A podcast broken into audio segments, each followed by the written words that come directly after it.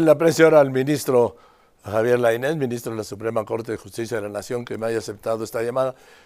Javier, ¿cómo estás? Buenas tardes. Buenas tardes. ¿Cómo estás tú? Yo muy bien, gracias. A ver, ¿de qué se trata esta discusión que sostenían ayer? Mira, es un único artículo del Código Penal de la Ciudad de México que fue impugnado, por cierto, por la Comisión Nacional de Derechos Humanos y por la Comisión de Derechos Humanos de la Ciudad de, México. Son acciones de inconstitucionalidad que presentaron estos dos organismos. Entre otras de las cuestiones que argumentan que es inconstitucional, es que lo que se hizo en este artículo del Código Penal de la Ciudad de México, estamos hablando de materia penal, en el artículo 256 es equiparar o convertir a los directores o, administradores de una asociación civil por el hecho de que reciban un fondo, un recurso o apoyo público, los convierte para efectos penales en servidores públicos. Entonces, las dos comisiones, tanto la nacional como la local, dicen no puedes hacer eso, es inconstitucional, porque tiene muchas implicaciones el que tú transformes a particulares en servidores públicos. Eh, entiendo que esto lo hizo, lo quiso hacer el legislador para hacer más, para poder castigar a estos particulares que reciben fondos o apoyos públicos, lo hizo para, para poderlos castigar. ¿Qué dijo la Corte? La dijo la Corte. Tienen razón las comisiones de derechos humanos. No, tú no puedes hacer extensivo el término o, la, o poner a particulares como servidores públicos por una sencilla razón, porque esto está definido literalmente en la Constitución. La Constitución Federal te dice para efectos de responsabilidad, cualquier tipo de responsabilidad, quiénes son servidores públicos. No lo voy a leer, pero pues entendemos que es quien tiene un cargo, eh, ejerce un cargo, eh, un empleo, un cargo, una comisión en la estructura estatal, federal, municipal o local, lógicamente, ¿no?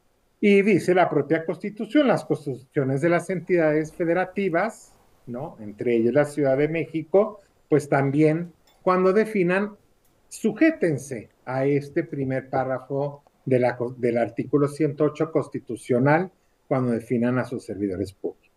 Entonces dijo, la Corte, por 10 votos, dijo, no, no puedes equiparar no puedes colocar a, los particulares en esa definición porque tiene muchas implicaciones en materia penal. ¿Qué implicaciones puede tener? Mucha inseguridad jurídica, porque si ahora me consideran un particular servidor público para efectos penales, para efectos de todo el código, pues igual me van a aplicar conductas que no me deberían de aplicar. O agravantes, ¿no? Que no me deberías de aplicar a mí. Hay delitos hay que recordarlo que dicen cuando el delito es cometido por un servidor público se agrava la pena. Pues está hecho precisamente para cuidar la función pública. Pero si ya estoy en la definición de un particular de lo que es servidor público, pues igual me puede aplicar un agravante que no tendría por qué aplicarme a mí. Entonces la Corte dijo, no, eso es inconstitucional. Pero esto es bien, bien importante. Ese es un primer punto lo que sí dejó clarísimo toda la discusión de la Suprema Corte es que no se tocan en absoluto todos los delitos hoy vigentes contra servidores públicos y contra particulares. Explicamos ayer en ese debate que no necesitas convertir a un particular en servidor público para que lo puedas sancionar cuando maneja recursos públicos Ahí también la constitución federal es clarísima. Mira, te voy a leer nada más el título, el título cuarto se llama. Se llama así, de las responsabilidades de los servidores públicos, coma, particulares vinculados con faltas administrativas graves o hechos de corrupción, coma, y responsabilidad patrimonial del Estado. Está muy claro que pueden sancionarse a particulares que manejan recursos públicos administrativa e inclusive penalmente. Déjame decirte muy brevemente, el propio código de la Ciudad de México tiene aquí su título decimonoveno que se llama Hechos de corrupción y delitos contra el servicio público cometidos por particulares. Y aquí están los delitos. La Suprema Corte de Justicia no tocó en absoluto ningún tipo penal, ningún delito, ni de los que pueden cometer los servidores públicos, ni los que pueden cometer los particulares en su relación con el Estado. Eso es lo primero que debe quedar muy claro. Es cierto, y con esto concluyo en esta explicación, que también se declaró inconstitucional un párrafo que agregaron siempre en el artículo 256 que dice, comete el delito de corrupción el servidor público que realice o deje de llevar a cabo lo que la ley le impone cumplir o se abstenga de realizar lo que le prohíbe para obtener un beneficio indebido de cualquier naturaleza, inclusive económica, para sí o en favor de un tercero. Punto. Esto no es un tipo penal. No tiene sanción, ni económica, ni multa, ni prisión. No tiene absolutamente nada. Pero que si provoca una enorme inseguridad jurídica, una vez más, porque lo que se está pretendiendo es que a estos delitos, para acreditar estos delitos, tengas tú, además, que encuadrarlos en esta definición. Joaquín, esto es derecho penal y en derecho penal es de estricto derecho, ¿sí? La taxatividad, el que se explique con toda claridad el tipo penal con su sanción es un requisito constitucional. Entonces, eso fue lo que decidió, pero en absoluto su decisión va a propiciar que no se pueda perseguir a un director, un administrador de una asociación civil que tiene un subsidio, que recibe fondos, o a otros particulares que manejan recursos públicos. En absoluto, no se tocaron esos artículos. Aquí está, te voy a, está el, el, el delito. Déjame solo leerte uno al particular que estando obligado legalmente a la custodia, depósito, administración de bienes muebles o inmuebles, o aplicación de recursos públicos, los distraiga de su objeto para usos propios o ajenos, o les dé una aplicación distinta a los que se les destinó, de si trae sanción, se impondrán de seis meses a tres años de prisión y de 100 a 500 días multa. Esto no se toca. A ver, entonces, ¿por qué se informó que se había eliminado ayer el delito de corrupción? Porque lo que se suprimió es la esa especie de definición, ¿sí? Que había puesto de manera en la reforma el Congreso de la Ciudad de México, que no es un delito, es una, comete el delito de corrupción. Esto que te leí, que tiene además muchísimas imprecisiones que dan lugar a mucha inseguridad jurídica, porque dice, fíjate nada más, comete el delito de corrupción al servidor público que realice o deje de llevar a cabo lo que la ley le impone cumplir o se abstenga de realizar lo que prohíbe. Déjame leerte nada más la hipótesis que puede dar esto. Puedes decir, comete el delito de corrupción el servidor que realice lo que la ley le impone cumplir o si la ley te lo impone, ¿cómo va a ser, vas a cometer un delito de corrupción? O sea, incluso está mal redactado. Está mal redactado. totalmente mal redactado. Ahora, ¿por qué dice la ministra Lenia Batres que esta fue una decisión injustificable? Yo respetuosamente no entiendo, respeto mucho su posición, pero no entiendo el debate fue público y todos lo que ese pleno, por mayoría de 10 votos, dijimos primero, como ya señalé, no necesitas, es inconstitucional que conviertas a particulares en servidores públicos para poderlos sancionar, porque sí se puede, lo dice la Constitución y lo trae el Código de la Ciudad de México, que insisto, no tocamos en nuestra sentencia. Y segundo, esto que no es un nuevo delito porque no tiene pena, no tiene sanción, lo único que ocasiona es una tremenda inseguridad. Es más, va a dificultar muchísimo más al Ministerio Público cuando, si es que parece ser que es lo que quisieron hacer, además de probarte el delito acá, yo tenga que ubicarlo en esta definición. Ahora, Eso es lo único que pasó. Yo recuerdo, yo recuerdo, ministro, sí, ministro Lainés de la escuela, sí, si no hay pena, no hay delito. exactamente. En el derecho penal. no hay delito, exactamente. Dice la ministra Lainés, eh, Batres, perdón, la ministra Lenia Batres. Esto puede estar beneficiando a particulares y a quienes hayan sido acusados por el delito de corrupción. Bueno, pues ya acabo yo de explicar cómo no hay absolutamente ningún beneficio, porque los tipos penales para los particulares que reciben recursos, subsidios y cualquier recurso público que los usen para un fin distinto, es, tiene muchos años de haber sido consagrado como delito y aquí está perfectamente el Ministerio Público puede investigar y perseguir esos delitos. A ver, ministro Laines, dice también la ministra Lenia Batres. Esto responde a una prisa que está ocurriendo en la Suprema Corte. Esperamos que no sea indicativo de algún riesgo que esté más adelante. Empiezan a resolverse temas que han estado guardados, contrario al beneficio social, y están ocurriendo.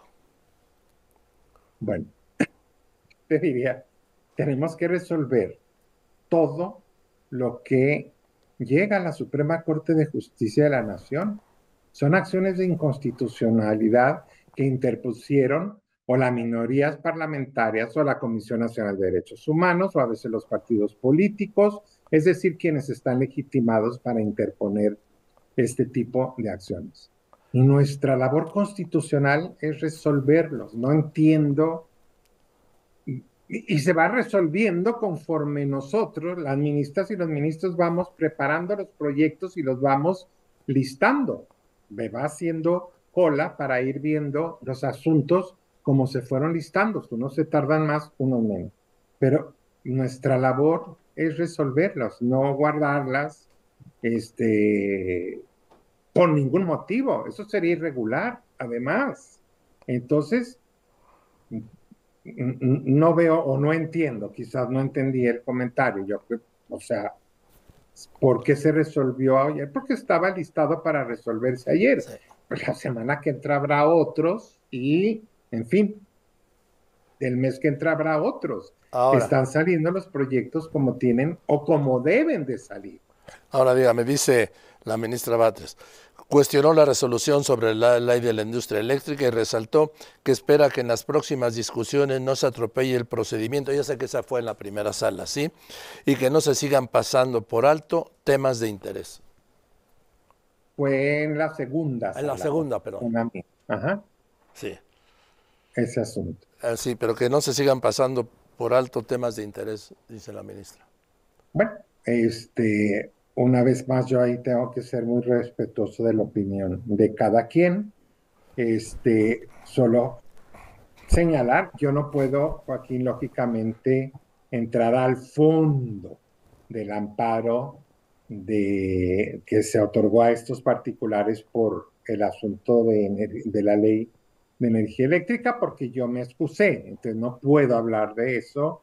Este, y hay otro impedimento que está pendiente de resolución. Lo único que yo puedo decir es que de manera pública se votó este asunto y se utilizó o se aplicó la ley en cuanto al sistema de votación que permite en este caso el uso del voto eh, del voto del presidente, el voto de calidad del presidente Lazar. Sí. Pero dice el presidente que dos ministros, dos, violando el procedimiento, echaron para atrás una ley. Yo te diría, Joaquín, no hay que olvidar que en la acción de inconstitucionalidad en la que yo sí participé, esa ya está abierta y es pública y también fue vista por, en sesión pública. Este, hubo siete votos de las ministras y los ministros por la inconstitucionalidad de esa ley. Ahora, esto es cierto que este es un amparo, pero bueno, el, digamos, él ya había un pronunciamiento. Es cierto que no se alcanzaron los ocho votos para que surtiera que hubiera una declaratoria con efectos generales, eso es cierto. Ahora dice el presidente, Su Alteza Serenísima, la Inés, la Inés, este, que está, ¿usted es a prueba de balas? Sí. Sí, yo no lo tomo con mala fe ni con mala voluntad. Este, en absoluto. Y cuando dice el presidente, como dijo ayer, que lo estoy citando, sí, que los ministros de la Corte representan una minoría rapaz al servicio del crimen organizado. Ahí sí me tiene que decir algo porque... Sí, claro, ¿sí? lógicamente, eso sí no lo puedo compartir. O sea, cuando, me imagino, quiero pensar, a ver, Joaquín, cuando un juez otorga un amparo o otorga una suspensión, hay que analizar bien en el y, y, y tenemos que ser sujetos a escrutinio público. Hay que ver exactamente cómo estuvo presentada la investigación, cuáles son los argumentos. Eso luego pasa mucho cuando se concede, por ejemplo, la libertad caucional bajo fianza. Lo dejó ir el juez, lo dejó la jueza ir. Bueno, o sea, hay que ver cuáles son las reglas y también el Ministerio Público cómo planteó su solicitud de prisión preventiva. ¿Sí? Antes de, juzgar, a nos, perdón la redundancia, a nuestros juzgadoras y a nuestros juzgadores. O sea, son expedientes complejos y hay que ver exactamente por qué. Lo mismo cuando se concede un amparo. Yo no digo, y por eso tenemos que estar eh, dispuestos al escrutinio público para ver cuando se concede un amparo, cuando se concede o cuando se resuelve una acción. Por eso estas sesiones luego son públicas y por eso no, o sea, debe de hacerse público nuestras decisiones y las de los jueces magistrados que tengan un seguimiento para que se vea si realmente están protegiendo a delincuentes. Luego es muy fácil hacer esos esos eh, eh, aseveraciones porque se, insisto, porque no se logró una sentencia condenatoria, porque no se probó en el juicio, y eso no hace que el juez o la jueza que determinó esté apoyando a un grupo delincuencial. Ahora, ministro Laines, dígame, ustedes forman, están el servicio de una minoría rapaz que está al servicio del crimen organizado? Porque no, he escuchado ninguna respuesta de la Corte, ¿sí? A esta acusación tan grave. No, no, no, no, Joaquín. O sea, sí, debes de, o sea, yo pediría comprensión en ese punto. La Corte en general, entendiendo que cada vez tenemos que eh, comunicar mejor nuestras decisiones o cómo se toman las decisiones, eso es un hecho, ¿sí? Generalmente los tribunales constitucionales o jueces constitucionales pues permanecían o por la prudencia misma que aconseja no estar en los medios o no estar todo el tiempo comentando los asuntos. Pero entiendo que tenemos que comunicar mejor.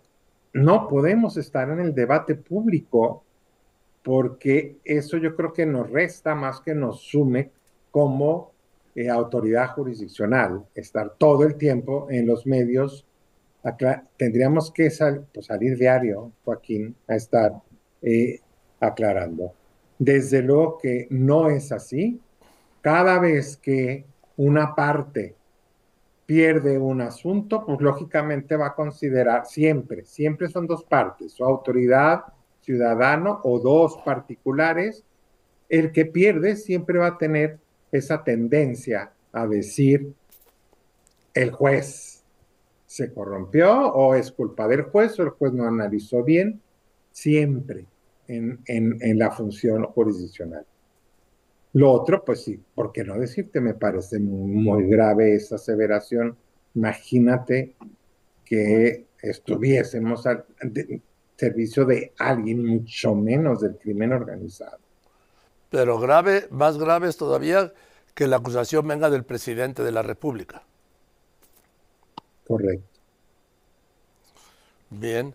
Eh, ¿Tienes alguna opinión sobre la reforma que ha propuesto el presidente López Obrador para incluso desaparecer el Poder Judicial y llevar el tema a la elección de jueces, magistrados y ministros por el voto popular? Fíjate, Joaquín, que de eso sí no me gustaría. Este, yo soy muy, este, después muy reticente a decir no, no puedo decir nada porque comprometo mi voto y todo.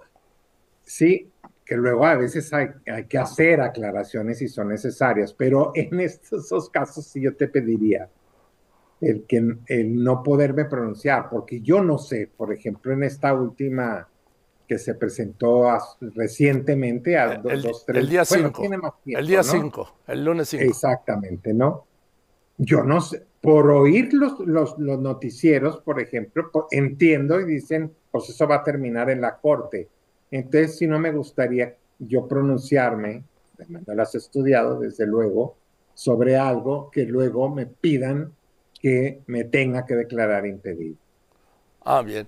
Bueno, el ministro, me da mucho gusto saludarte y gracias por contestarme, porque es excepcional poder entrevistar a un ministro. No, pues muchas gracias a ti por darme la oportunidad de poder explicar esto. Gracias, ministro. Muy buenas tardes. Gracias, buenas tardes. El ministro Javier Lainés, el ministro de la Corte.